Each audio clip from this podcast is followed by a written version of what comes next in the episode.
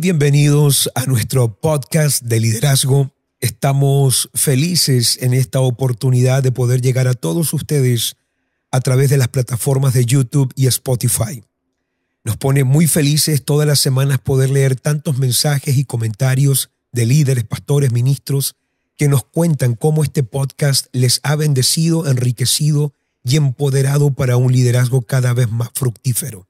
Les quiero recordar a todos ustedes que cuando lleguemos a los 10.000 suscriptores en este canal, Rodolfo Rojas Podcast, vamos a escoger tres personas que hayan comentado, compartido todos los podcasts y les vamos a enviar un regalo, la trilogía del liderazgo, que es El despertar de los valientes, Levántate y resplandece, Generación de Conquista. Así que sea parte de nuestra comunidad porque realmente va a ser muy bendecido con estos libros. Bueno, yo quiero entrar ya rápidamente a este podcast. Hoy estoy con esta visita maravillosa, el apóstol Marcelino Sojo. Él es el fundador de Monte Calvario Internacional, también presidente de MPR y Operación 72 y fundador de la Escuela Generación 318. Escritor de más de 35 libros y estamos felices de tenerlo, apóstol Sojo, Qué bendición estar con usted acá en Suecia. Amén, amén. Para mí es un privilegio estar con la familia IMC. Me siento tan feliz de realmente de poder compartir con todos y, ustedes son un regalo de Dios para la tierra. Tuvimos eh, la semana pasada un podcast que realmente bendijo a tanta gente y pudimos ver su trayectoria desde su conversión, eh, vida ministerial. Vimos eh, cómo usted se comienza a formar y a desarrollar desde muy joven, un adolescente en Venezuela, y cómo usted llega al momento de ser un predicador que llena estadios, eh, predica en la radio en Venezuela, una de las primeras radios cristianas del país. Sí cómo usted entra en un proceso de un cambio y tiene que dejar Venezuela para luego comenzar su ministerio desde cero y como un pionero en los Estados Unidos. Sí. En este podcast queremos aprovechar algunas preguntas y yo quisiera eh, decirle a la gente que si hay algo que yo admiro de usted es observando su vida, estudiándolo de muy cerca, es la inteligencia espiritual que usted maneja. Me refiero específicamente a este punto, cómo usted lidia y cómo usted trata con las adversidades y cómo siempre, a pesar de dificultades, usted mantiene el gozo. La pregunta es aquí, ¿cómo usted desarrolló eso? ¿Qué revelación tiene? ¿Qué hace usted para poder enfrentar siempre la adversidad con una actitud de fe tan fuerte como lo hace? Sí, lo que trato generalmente es pensar cuando hay momentos de presión, ¿qué es lo que Dios ha dicho? Cuando yo tengo una presión, una situación adversa, yo trato de vivir o de orar, y humillarme, porque hay que separar lo que es tentación, eh, presión del enemigo y de pronto aprendizaje. Entonces, lo que a mí me interesa saber si tengo una palabra correcta, direccional de Dios que me está guiando a hacer algo. Cuando yo descanso y tengo paz, independientemente, independientemente de la situación, adversa que se presente cuando Dios me está enviando algo. Si yo, por ejemplo, cuando Carolina del Norte, yo te envío a un lugar que aparentemente es muy adverso, porque no tengo realmente las condiciones ni las situaciones, pero tenía una palabra profética. Entonces, esa palabra profética, la presión, me recuerdo la palabra profética, me la repito, la palabra profética te recuerda el Salmo 43. Salmo 43 dice, ¿por qué te abates, oh alma mía? ¿Y por qué te turbas dentro de mí? Tienes una palabra profética. Espera en Dios. Porque Dios, porque a Él he de alabarle. La salvación es mía. Mi Dios es mío. Entonces, yo generalmente cuando tengo una adversidad, yo trato de recordar, este Salmo 43 me ministra mucho, porque yo trato, porque hay momentos en la vida que tú no tienes alguien que te esté recordando las cosas en la presión, este tipo de palabras me ministran. ¿Por qué mm. te abates, oh alma mía? Eh, espera en Dios, espera en Dios. Hay una palabra profética. Dios te habló, Dios te habló, Dios te habló y Dios dijo y Dios cumple. Dios dijo y Dios cumple. Usted se habla a sí mismo. Me autoministro la palabra profética que se me ha revelado. Porque si hay algo que hablábamos en estos días, es que cada vez que usted comienza a entrar en un tiempo de adversidad y presión, usted decía que usted comienza a revisar ¿qué cosa Dios habló que no ha obedecido? Sí, yo trato de, porque la garantía de que va a haber éxito es que haya obedecido. Yo sé que si, que si, eh, si estoy en plenitud de obediencia haciendo lo que Él dijo, todo lo que se presente se va a caer. De hecho, hay un síntoma que generalmente tengo que cuando yo percibo, cuando yo percibo perturbación maligna a una palabra que Dios haya dicho, ahí entro en el reposo, pero eh, eh, por el reposo en el espíritu, pero con tenacidad y presión, sabiendo que lo que Dios ha dicho se cumple. O sea, firme, Dios lo dijo y vamos adelante. Y le hablo porque la batalla es en el alma. Entonces yo le hablo al alma porque el reposo está en el espíritu. Usted le habla al alma. Sométete, espera, Dios dijo, Dios cumple. Eh, eh, Dios dijo, Dios cumple. Dios dijo, Dios cumple. Dios mm. dijo. Usted lleva ya, mm. son 40 años de ministerio. Sí, más de 40. Más de 40 años de ministerio.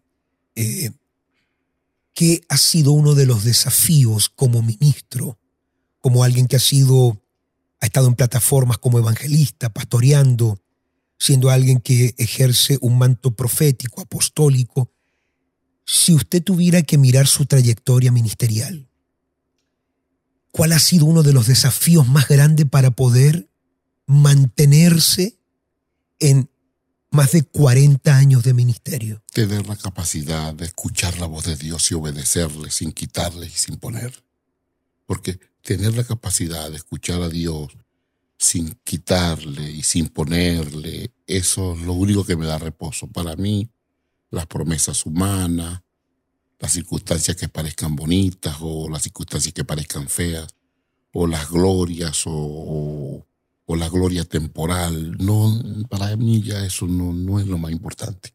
Lo más importante es que lo que me sostiene y lo que yo creo que es lo más importante es qué, qué dice Dios, qué quiere Dios y obedecerle. Eso creo que es lo más importante en la vida de un obrero. Obrero estar abierto, atento.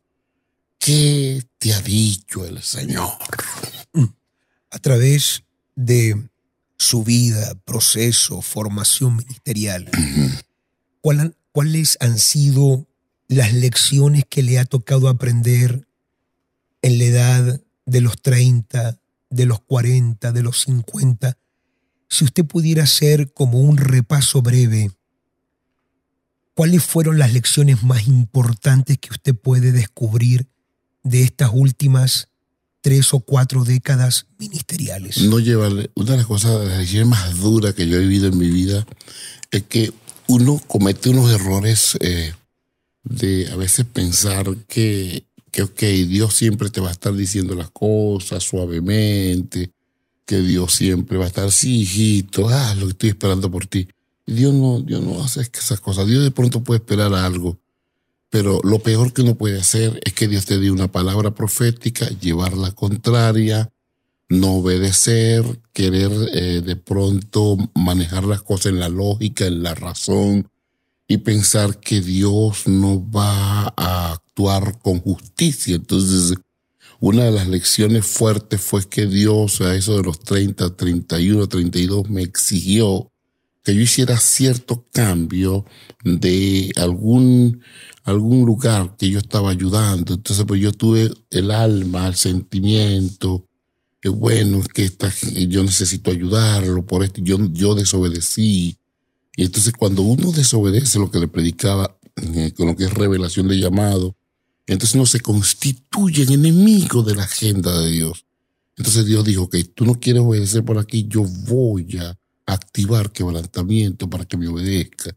Entonces tuve un quebrantamiento en mi carrera eh, que tuve que llegar, este, es como cuando Jonás, ¿verdad? Este, Dios lo mandó para Nínive y mm. él agarra el barco para Jope, porque piensa entonces Dios me quebrantó y eso, eso me puso, me pasó por los procesos de disciplina, de que no se puede jugar con la, con la voz de Dios, querer ser más bueno que Dios. Cuando Dios te da una palabra, obedece, la escucha. Es preferible tener a cualquier persona de enemigo, pero no a Dios. Una de las luchas que experimentan muchos ministros es la tentación de la distracción. Correcto. A veces uno piensa que los únicos pecados de un líder puede ser algo moral, pero la distracción puede ser sumamente destructiva en un líder. Sí. ¿Cómo ha hecho usted para mantener el enfoque ministerial en aquello que Dios le ha llamado a hacer y cómo, cómo usted descubre y vence las diferentes tentaciones a ser distraído de lo que fue llamado a hacer? Yo me di cuenta que cuando uno se descuida en la oración, porque lo que a uno mm. lo mantiene enfocado es estar quebrantado delante de la presencia de Dios. Y hay que estar continuamente examinándose. Entonces, este, cuando uno descuida los niveles de oración, cuando uno de pronto cree que todo está resuelto, que uno eh, ya no, no, no le duele la gente, ya uno... Esas son cosas que, que es una falta de respeto a Dios. Pudiéramos decir entonces que mucha gente que cae en esta trampa, el desenfoque, es, comienza por esa distracción en la vida de oración. Sí, fíjese que yo, por ejemplo, en esta fecha donde hay mucha distracción, por ejemplo, no sé si aquí en Suecia, pero en Estados Unidos, la época de fines de años, así, son muchas cosas y, y compra y métete en deuda. Y entonces yo Generalmente en esas épocas yo me cierro totalmente. Mm. Entonces yo hago votos secretos. Yo digo fiesta para otro, trabajo para mí. eso está muy fuerte, eso está muy bueno. Fiesta para otro. Sí, sí. Entonces yo digo, no, yo voy a trabajar, yo, yo, yo digo, voy a escribir, voy a tratar de orar el doble de lo que oré en otra época, voy a tratar de servir, trato de, de, de, por ejemplo, esta vez, este diciembre, hice un, voto, hice un voto. Dije, no voy a, distraerme comprando nada para mí. Voy a orar y empecé a escribir este, en todo este diciembre el libro de los siete anillos. Y he tenido, estado solamente ocupado en eso y en eso, recibiendo y obedeciendo y atendiendo misiones, atendiendo misiones, ayudando, aconsejando, haciendo lo que tengo que hacer entonces, este, eh, hago como voto secreto, me cierro a lo que me puede hacer daño, mm. porque la situación en que nosotros estamos es peligrosa. O sea, nosotros tenemos una responsabilidad muy fuerte y tenemos que, como dice en Primera de Corintios 4, que, la persona que ha sido llamado, el administrador de esta gracia, tiene que ser hallada fiel. Exactamente. Eh, yo al mirar su vida, su ministerio, la revelación que usted maneja, una de las revelaciones que a mí me ha impactado por la sanidad que trae, por la seguridad que genera, es la revelación que usted maneja de la paternidad. Hoy estamos viviendo un tiempo donde muchas personas no valoran cobertura. ¿Por qué la paternidad espiritual es tan clave en un ministerio? Yo pienso que todos los ministerios que no tienen o que no respetan paternidad o, no tienen revelación de paternidad, aunque tengan en algún momento un aparente éxito, más temprano que tarde va a haber algún tipo de escándalo. Porque, o algún tipo de perturbación dolorosa. Mm. Porque no, no existe en, en, el propósito eterno alguien que pueda vivir solo, que lo pueda hacer solo. Mm. Nosotros, nadie crece solo. Todos necesitamos en algún momento esa ayuda, esa dirección, esa guía, esa corrección. Todos necesitamos ese ojo vigilante que nos diga, cuidado, por allí no es, o en algún momento de, de necesitar, hazlo porque así dice el Señor, te confirma. David tenía Natán, así sucesivamente. Mm y en su momento a Samuel y así, así sucesivamente. Nosotros necesitamos ese compañero, esa persona que, que nos ponga ese anillo. No hacerlo es peligroso. Yo quiero decirle a la gente que está viendo los éxitos, el dinero, el número de personas que, que eso maneje, que uno maneje, etcétera, etcétera, o, o la gloria, porque el ministerio genera unas cosas que, que, que parecen éxito, mm. pero yo creo que un gran éxito es honrar de dónde, quién nos ministró, quién oró por nosotros, quién ha estado con nosotros. Entonces, e, eso de deshonrar y no tener un manto, una, eso es sumamente peligroso porque siempre traerá consecuencias dolorosas, mm. más temprano que tarde. Qué tremendo. Yo recuerdo una vez que usted nos contó de una experiencia muy especial cuando usted visita Roma, el Coliseo en Roma. Sí. Usted tiene una experiencia de algo que usted ahí vive, especialmente me parece por la ofrenda, por la entrega de los cristianos. Sí. Este, lo que pasa es que cuando, cuando explotó el movimiento para el 2007, 2008, 2009 de Operación 72, hubo como un boom a nivel mundial que la gente quería saber de mi conexión con Dios así para triunfar. La LBS y yo viajaba un promedio de 350 mil a 400 mil millas al año.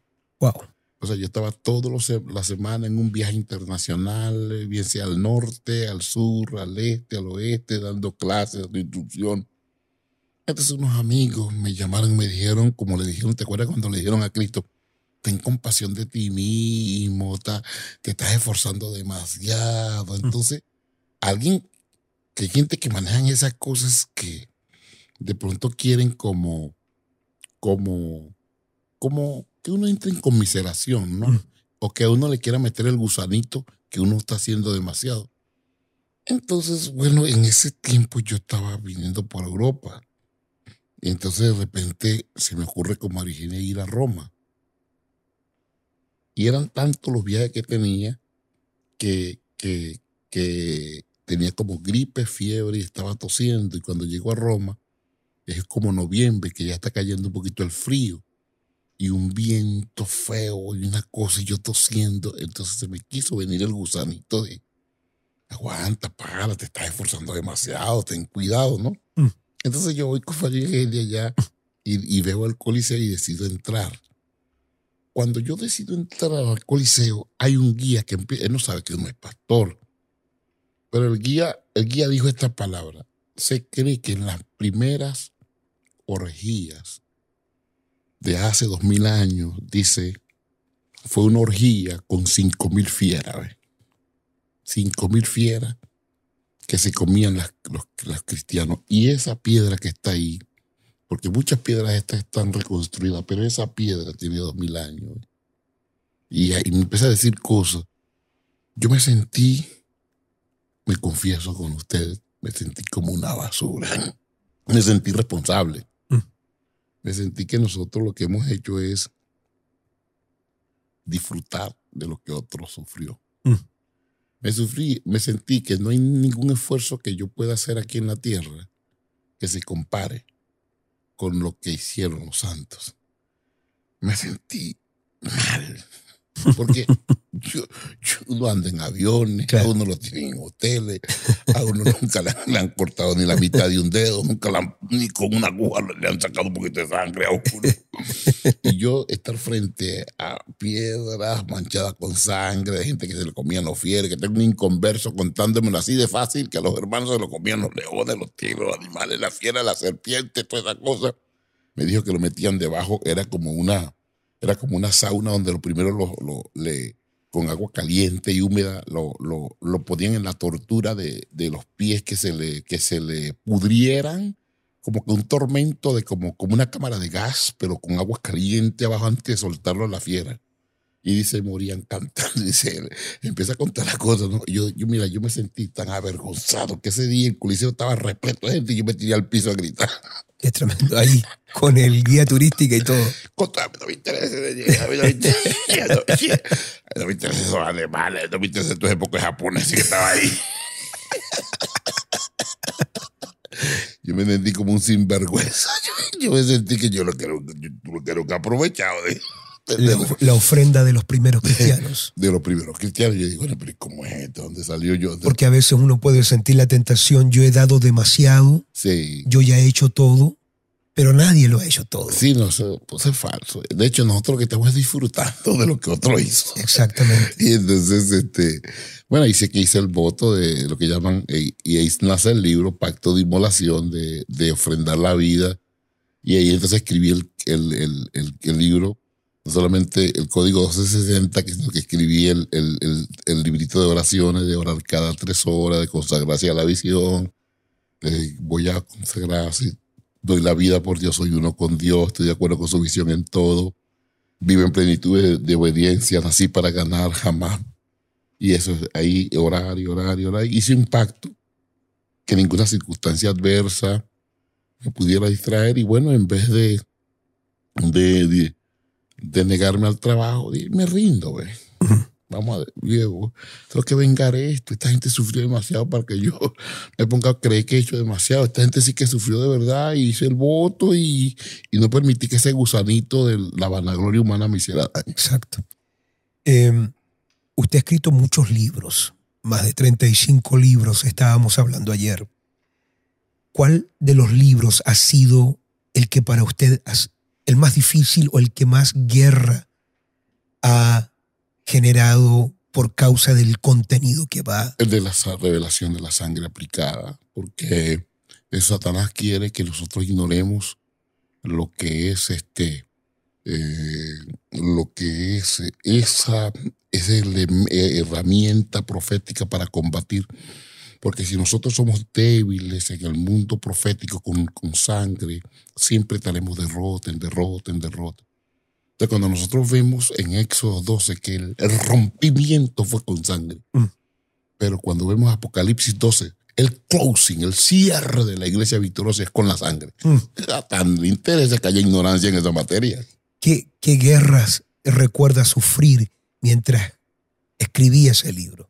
Tenía muchas visitaciones satánicas casi todas las noches, este, mucha sistema de opresión cuando, por ejemplo, llegaban yo escribía durante el día, cuando iba a dormir, tenía visitaciones de cantidad de demonios para que no, tratando de cortarme, o sea, venían ataques, se me tiraban encima, mucha rebelión, mucho, muchas manifestaciones perversas para que, tratando que yo muriera antes de tiempo, partiera de la tierra antes de tiempo. Y no solamente hubo ataques antes, sino que después cuando lo escribe hay mucha gente que reacciona frente a Sí, este, pero es como cuando tú pares la criatura, o sea, después, o sea, a mí no me preocupaba tanto lo que dijeran la gente que se burlaba, sobre todo con la sangre de la circuncisión, que, claro. que, que Pablo habla en Colosenses 2.11, que nosotros fuimos, somos insertados en la circuncisión de Cristo, en esa sangre que fue derramada ese día, y dice Colosenses 2.11, que con esa sangre se destruye la maldad del cuerpo pecaminoso carnal. Entonces la gente, ¿qué dónde está eso?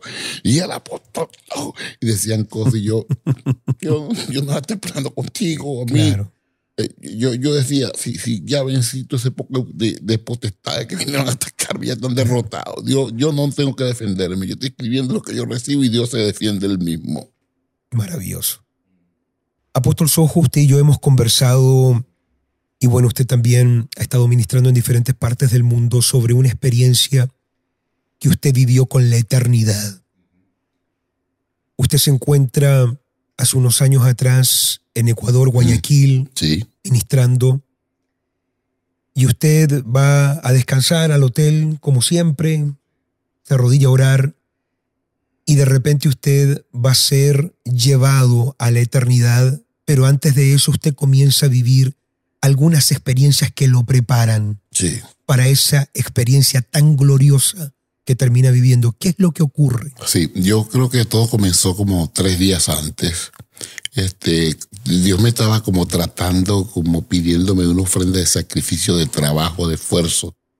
Y aunque yo trataba de descansar, había como algo activado en mí que no me dejaba, sino que me tenía orando, orando, orando, orando, orando los hermanos me rentaban de pronto un sitio para descansar y yo no, no, me conciliaba, sino que era horario. Había algo que estaba como cuando, como algo se está este, apretando por dentro, apretando, apretando. Entonces este, llegué a cierto lugar y bueno, llegué ahí y vi este, eh, cosas este, que no eran tan, tan, de pronto tan agradables, tan cómodas, ¿no? En, el, viaje misionero, porque fueron era muy duro. Yo estaba este, yendo un día, un día y medio por país. Entonces en tres, cuatro días, estaba un día por país o por ciudad, entonces fuera un poquito fuerte el, cambio de horario y todas esas cosas. Entonces yo, cuando llegué al hotel, este, como tenía aquellas cosas que era una cosa viva, como cuando usted percibe algo que está atacando por dentro, entonces yo me tiro boca abajo en el piso, ¿no? Y yo le dije, Señor, ¿qué es lo que tú me quieres decir?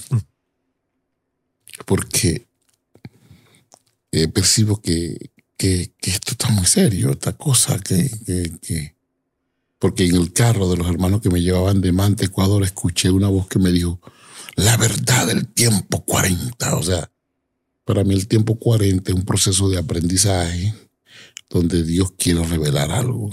Entonces, Él me ministró y que se revela a través de presión.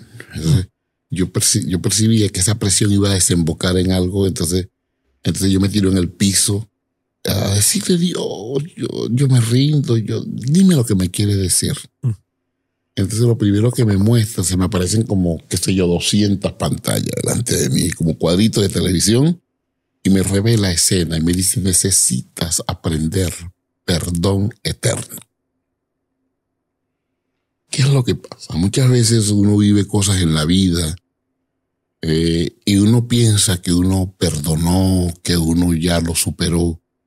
Y a veces hay situaciones que uno vive, que uno tiene en la vida, pero realmente uno mantiene el dolor. Entonces, cuando uno mantiene el dolor del alma, definitivamente uno en esas condiciones no puede entrar en el otro mundo, en el perfecto. Entonces Dios me ministró, me dijo, esa escena, cuando tu madre muere delante de tus ojos, tiene que superar. Perdón eterno. Cuando tu padre te da esto, cuando tú, esto que tú viste en el ministerio, estos desprecios, y empieza a mostrarme, a mostrarme, a mostrarme escenas, como en cada cuadrito había una escena dura de la vida que a veces uno dice, bueno, tal persona hizo esto, que, que yo tenía que llevarla a perdón eterno. ¿Cuál es la diferencia? Entre el perdón eterno y el perdón filosófico. El perdón filosófico, uno de pronto alguien le dice algo, uno lo besa, lo abraza y, uno dice que arregló las cosas, pero cuando uno se recuerda las, las situaciones, tiene dolor en el corazón. Tiene dolor. El perdón eterno es diferente porque uno lleva el asunto a la eternidad y cuando uno perdona algo, no existe. Puede hablar de la situación, pero ya no te afecta. Claro. Entonces, Dios quería que yo cruzara de ese perdón filosófico al verdadero. ¿Ves?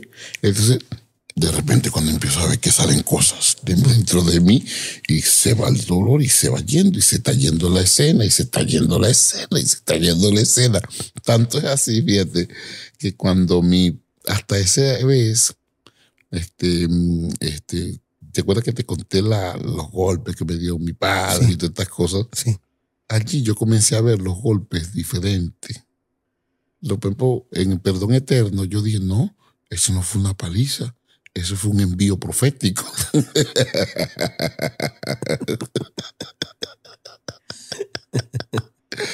¿Me explico? Sí, sí, o sea, ver las cosas no como el big, no, que víctima, que pobrecito de ti, que tengan lástima, que tú has sufrido demasiado. Esas son cosas, eh, esas son crisis psíquicas, eso de nada, de la gente que no tiene revelación. Cuando uno maneja el perdón eterno, uno tiene que entender que lo que te pasó era porque se tiene que voltear para bien. Que, o sea, comencé a ver la vida diferente. Wow. Entonces yo, y bueno, me pasó esto, esta historia para bien. Este. Es como que entonces unos días antes de esta experiencia que usted va a vivir, Dios lo comienza como a limpiar de algo. Apóstol me, me, me, presionó como yo viví una cosa dele, dele, dele. Entonces en el suelo comienza a mostrarme las escenas y empieza a llevarme a la dimensión verdadera de pureza que uno necesita. Mm. Porque a veces uno cree que uno está en los niveles correctos y uno tiene cosas que hay que sacarla. Que tú puedes ser, uno puede ser reverendo, el líder que uno quiera, pero eternidad no, en eternidad todo está descubierto. En eternidad todo está desnudo y uno necesita limpiarse para poder entrar en otras dimensiones. Y es ahí donde entonces, tres días después, Eh, no, en esa, cuando yo estoy en el piso, Ya. es que tengo la visión, la, la visión de perdón eterno. Ok. Entonces cuando yo, cuando, cuando, cuando paso por las lecciones, como dice, ta, ta, ta, ta, ta, ta, todo, entonces cuando, cuando que entre en pureza, limpia, que se sale toda la cosa, el dolor y la cosa, ¡pam! hubo como un cambio así como que paz y paso a otro nivel. Como cuando tú estás en un piso y un piso se llama perdón. Después va a otro lugar, así como una dimensión y ¡pah! Entonces entra en un asunto que llaman gozo eterno. Y ahí comienza a vivir Apóstol, un- mira. una lluvia de gozo Yo, me voy a, sobrenatural. yo voy a confesar con usted. Tú sabes que, que una cosa es leer, leer lo que el, el que cree en mí, como dice la escritura, de este interior correrán río Diego vive, el que, el que bebe de esta agua nunca más tendrá sed, porque del agua que yo. Una cosa es que tú lo leas y otra cosa es que lo viva. Apóstol, yo comencé a vivir aquello que era como un río de gloria que me hacía gritar en ese hotel de alegría. Y esta gente, yo decía entre mí, esta gente va a llamar a la policía.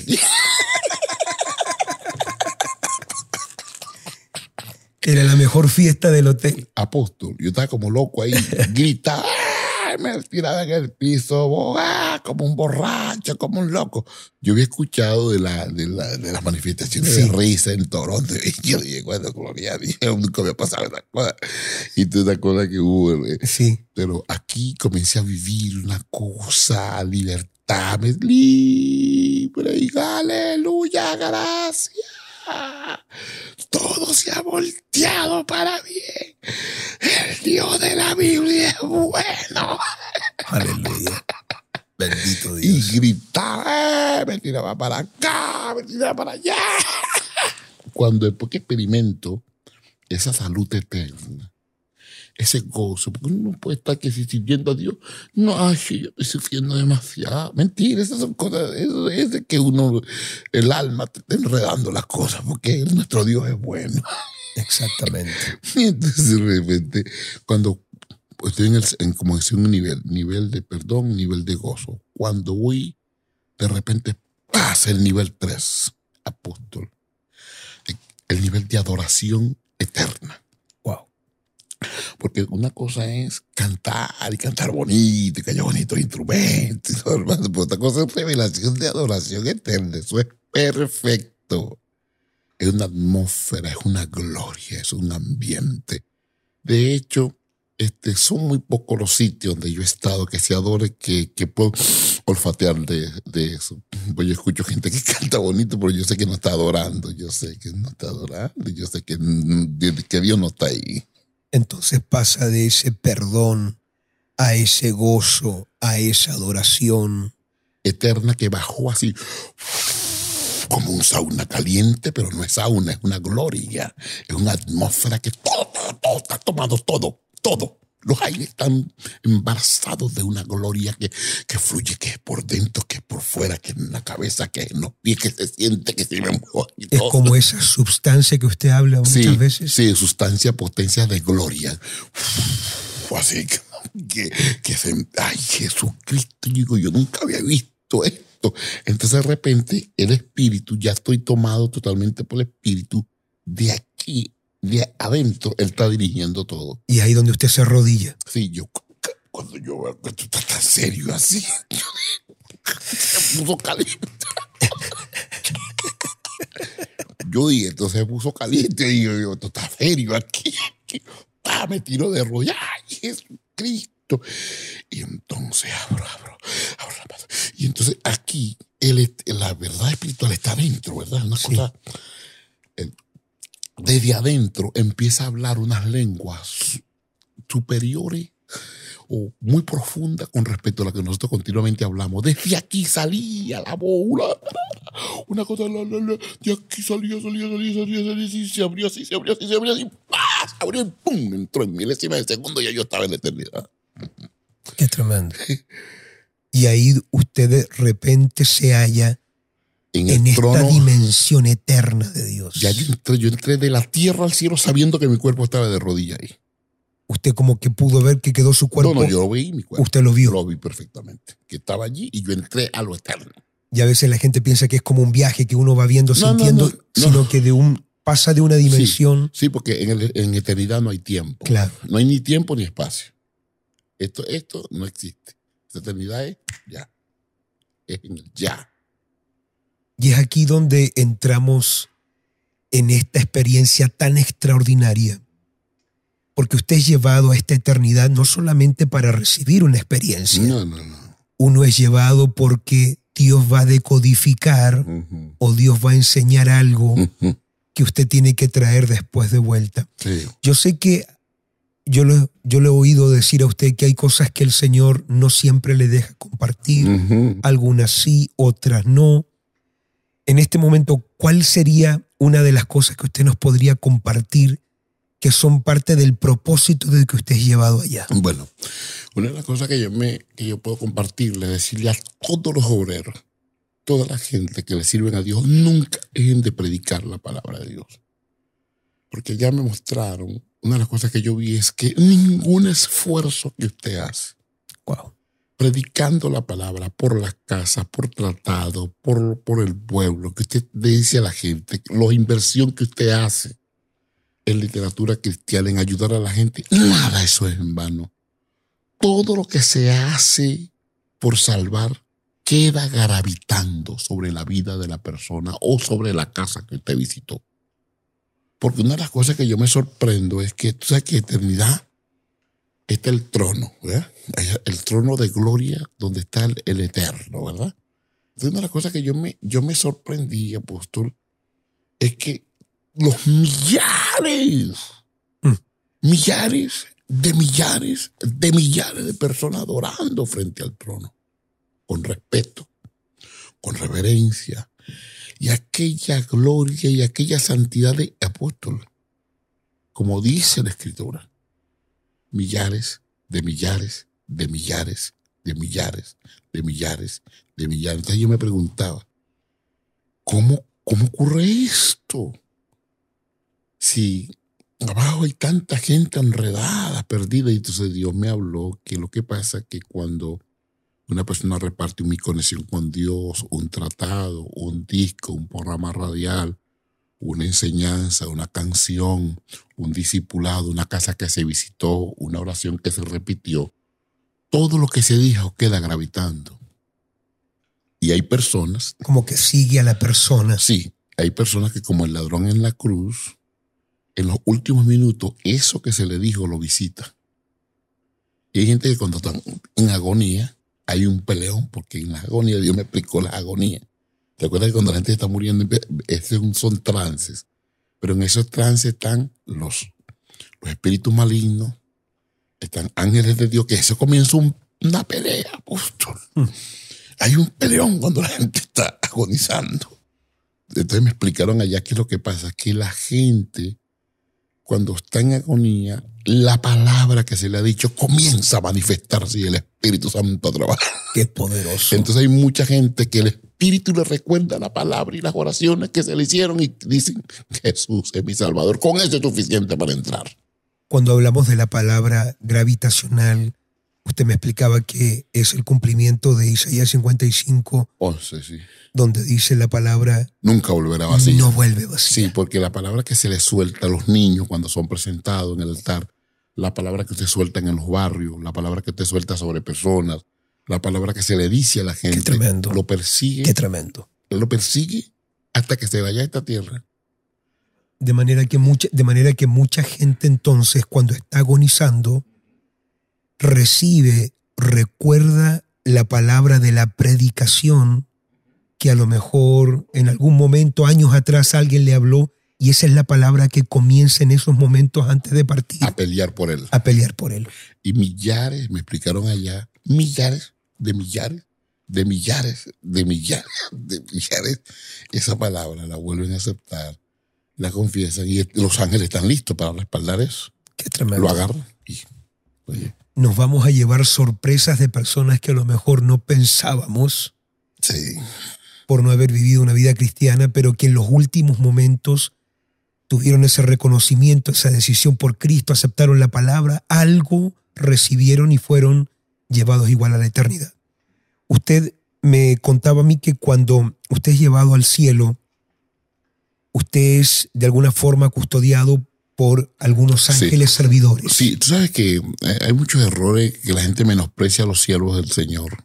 Pero yo le voy a decir a todas las personas que, que están involucradas en servir a Dios, en que sirven en las congregaciones, que hacen casa, que tocan. Usted que sirve no es visto igual a una persona que no sirve. Una persona que se consagra a servir a Dios, eternidad lo mira diferente. Una persona, el cielo, la, eternidad, los ángeles, no, no idolatran porque lo único que se adora es a Dios, pero sí respetan y reconocen a la gente que se ha consagrado al ministerio. Estos ángeles que iban con usted estaban sirviéndole a usted todo porque valoran. Todo el tiempo. Ellos para, era como que si tenían un respeto.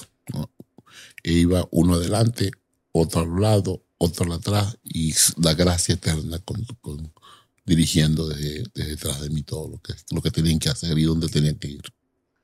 Usted en la eternidad, bueno, uno de los códigos que usted recibe es como la palabra de la salvación a la persona le sigue hasta ese momento donde tiene que partir. ¿Qué otra cosa más? Eh, por ejemplo, a usted se le revela. Sí, se me revela Santa Cena, me revelan sangre, lo que yo, lo que yo he recibido del Espíritu, me lo revelan que estamos en la ruta correcta. También me revela la oración de los esposos, que eternidad, el matrimonio, lo que hagan los esposos juntos, lo que decreten eternidad, hay como ejércitos celestiales para apoyar la oración de los esposos. Eh, también eh, me el, me revela lo que tiene que ver con, con el poder de la iglesia sobre el mundo de los espíritus satánicos, porque hay una doctrina que trata de hablar del superdiablo y no es así, apóstol. A ver, cuéntenos de eso. Porque usted sabe que no, que, la tierra, que allá está arriba, la montaña, eso no es cierto. O sea, puede haber demonios, pero no hay ningún demonio más grande que el, que el, ungido, que Jesús, que su nombre, que la iglesia, que los planes, que la, que la agenda de Dios. Eso es falso. El, el único superdiablo que hay es para los desobedientes. Pero para una persona, una persona que honre a Dios, eh, eh, Dios lo respalda. Satanás se tiene que sujetar. mira, apóstol, se tiene, respeta a la gente, reconoce. Y son tantas cosas, apóstol, que he vivido. Lo otro que me llamó la atención, lo perfecto, la oración. Y hay algo, ¿te acuerdas el texto que dice en la casa de mi padre? Muchas moradas hay. Cuénteme de eso, por favor. sé que nosotros cuando pensamos eso, pensamos en urbanizaciones, que la casita yo no sé dónde.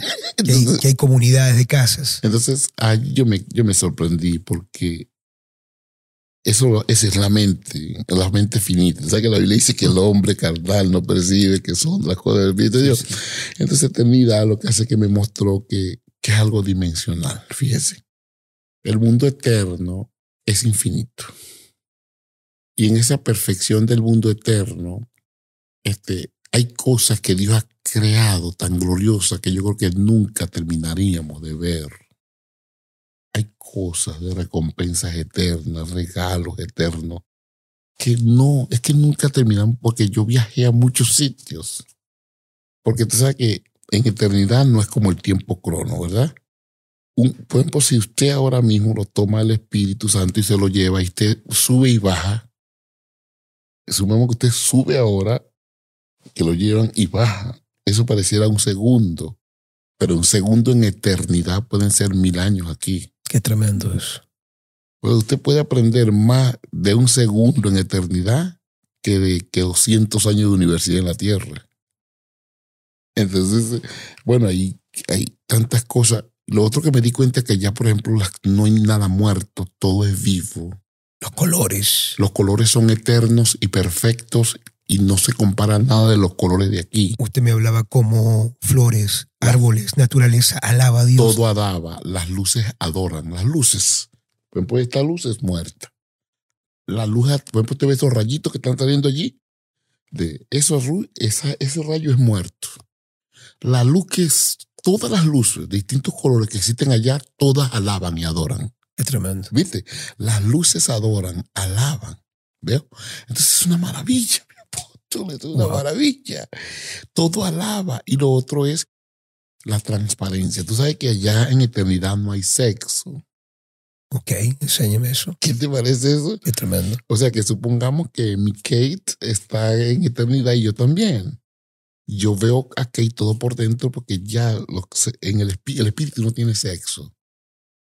¿Viste cómo es? Es lo que Jesús dice que Sí. en la eternidad no se dan en casamiento. Entonces, entonces yo a Kate la puedo ver toda por dentro.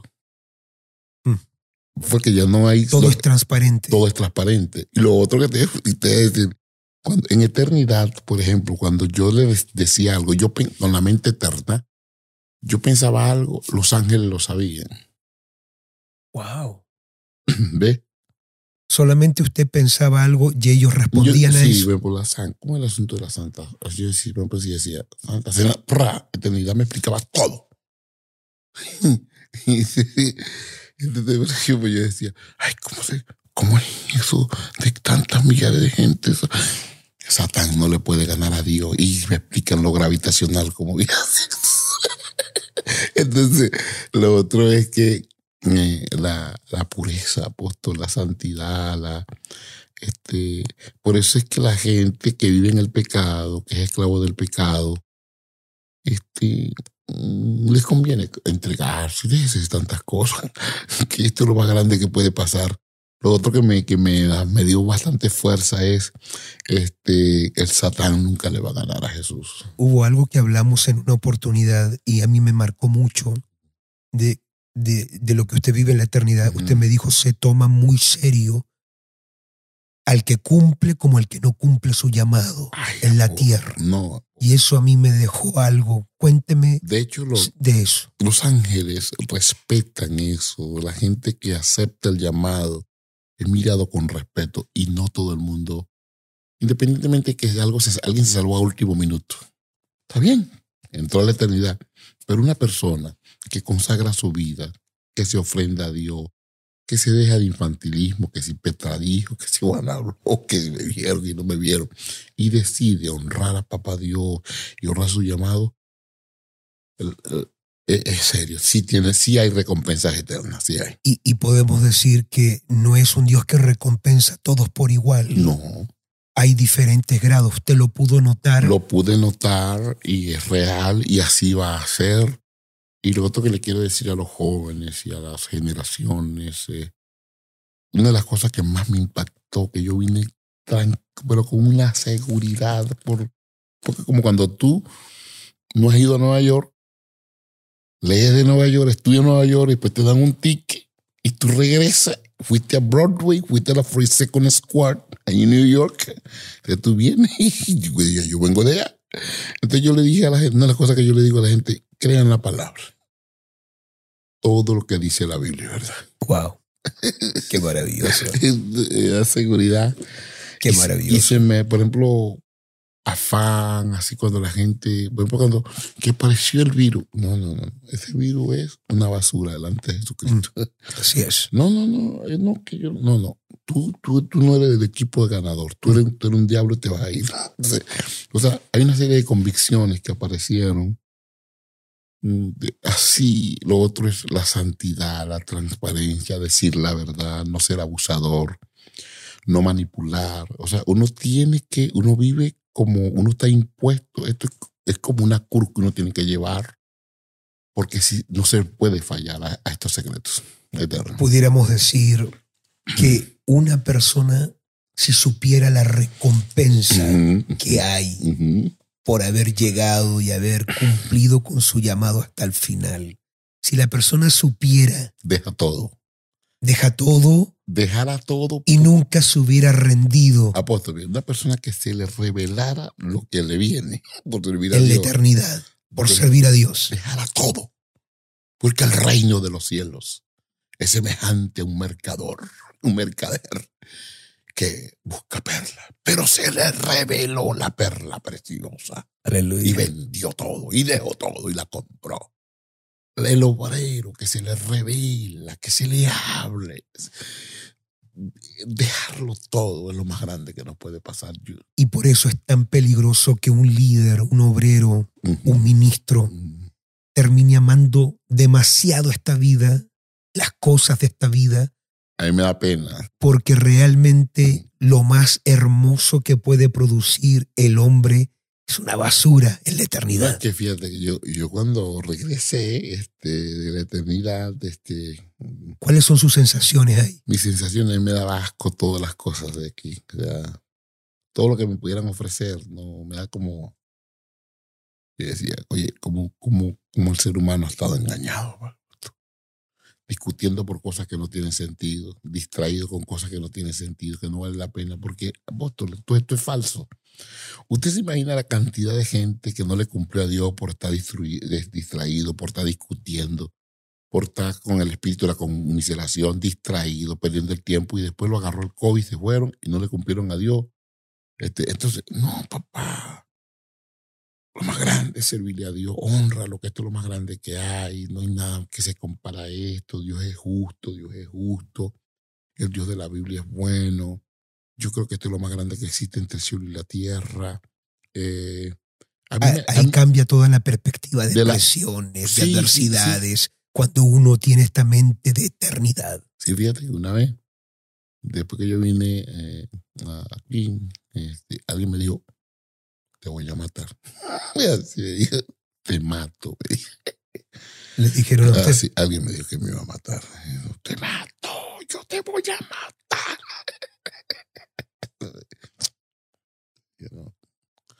te, equivocaste de cliente. Para mí el morir.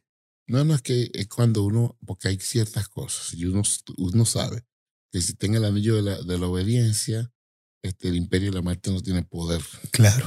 Entonces, lo otro es que ya uno pierde la concepción de acerca de la muerte. Entonces yo entendí lo que, lo que dicen los ancianos, como Kenneth Hagen, Robert, eh, T.L. Osborne, que ellos creen que los santos no mueren. Ellos decían, los santos no mueren, los santos entregan el espíritu cuando terminan su tarea. Qué tremendo. Eso es lo que dicen los ancianos. Cuando usted regresa de esta experiencia de la eternidad, los colores que vio allá con lo que se compara no, acá. No, no, no. Usted me hablaba de lo más blanco aquí en la tierra. De hecho, yo tomé un avión cuando llegué de, allá del sur a, a Inforlo de a echarlo y subí arriba entonces, como viajé toda la noche, no había podido apreciar el blanco de la tierra, pero cuando, como llego en la madrugada y agarro el avión temprano y veo arriba ese blanco que a la gente le digo, oye, qué linda nube, qué estas cosas, que la foto. Yo cuando vi ese blanco y, mi espíritu eterno este, me había reflectado lo que es la, la gloria de la. No, yo dije, esto, esto es, lo veía sucio. Lo blanco, lo más blanco de aquí puro, lo veía negro. Qué tremendo. Bueno, ya estamos llegando al final. Ha sido realmente extraordinario compartir con usted, Apóstol Sojo. Yo sé y reconozco que usted es un hombre con una trayectoria extraordinaria. Para mí, yo lo considero un general de Dios para nuestro tiempo, nuestra generación. Estos podcasts están quedando grabados. Mucha juventud está escribiendo, comentando, compartiendo todo esto. ¿Qué, le podemos dejar como una herencia espiritual a estas generaciones que están sirviendo a Dios con nuevos desafíos que no habían antes, con distracciones que no existían antes? ¿Qué le podemos dejar a esta generación como herencia? Yo le, le puedo decir a usted, hay una revelación que Dios te ha dado, hay un propósito, hay un llamado, hay un libro eterno que Dios escribió de tu vida, Ubícate, déjate guiar, déjate ayudar, ama tu llamado eterno. Deja cualquier cosa, pero dedícate a la verdad eterna por la cual te enviaron. Te va a dar cuenta que eso te va a dar recompensa.